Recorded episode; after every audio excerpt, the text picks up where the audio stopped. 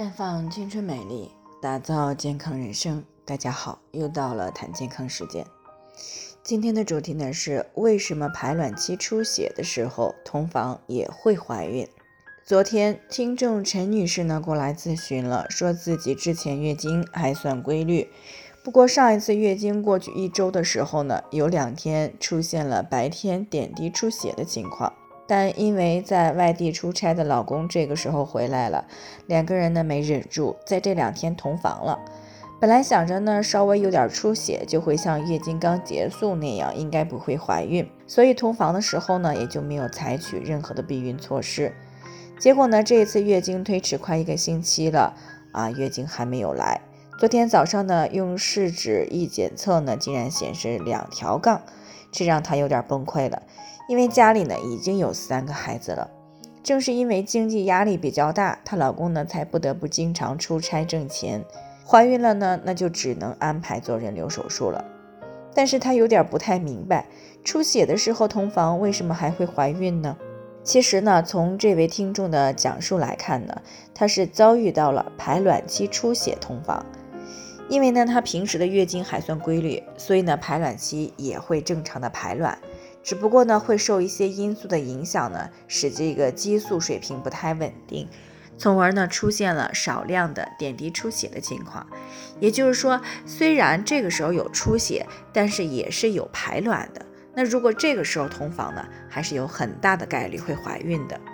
那么陈女士呢，就是属于这种情况。其实呢，说到底了，还是女性健康知识比较缺乏所导致的。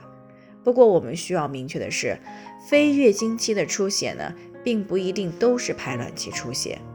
那如果每次出血呢都出现在同房以后，而且出血量又不大，那么最大的可能呢就是同房的时候，由于物理摩擦而造成的宫颈口的纳氏囊肿破裂了啊，发生了出血，或者是宫颈口的糜烂样改变呢，充血严重啊，过度摩擦而造成的毛细血管破裂出血。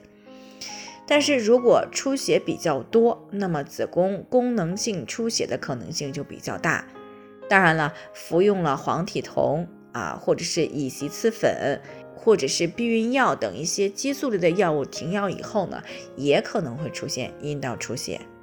那除此之外呢，子宫肌瘤呀、子宫腺肌症，甚至是子宫颈癌、子宫体癌以及卵巢的颗粒细胞瘤，也都会引起阴道出血。并且呢，还伴有红色的白带，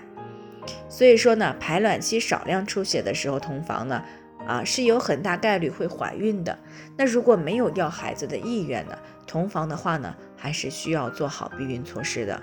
不过呢，如果没有备孕的需要，最好啊不要在阴道有出血的时候同房，因为这个时候同房呢，稍微不注意是很容易感染妇科炎症的。啊，另外还需要强调的是，但凡出现了非月经期的阴道出血，一定要引起来重视，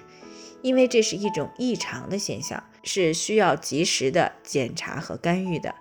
啊，以免一些妇科问题不能够及时发现，最终呢严重的威胁到女性的生命健康。最后呢，还是要提醒大家，每个人的健康情况都不同，具体问题要具体分析。如果你也有健康方面的问题想要咨询呢，可以关注微信公众号“普康好女人”，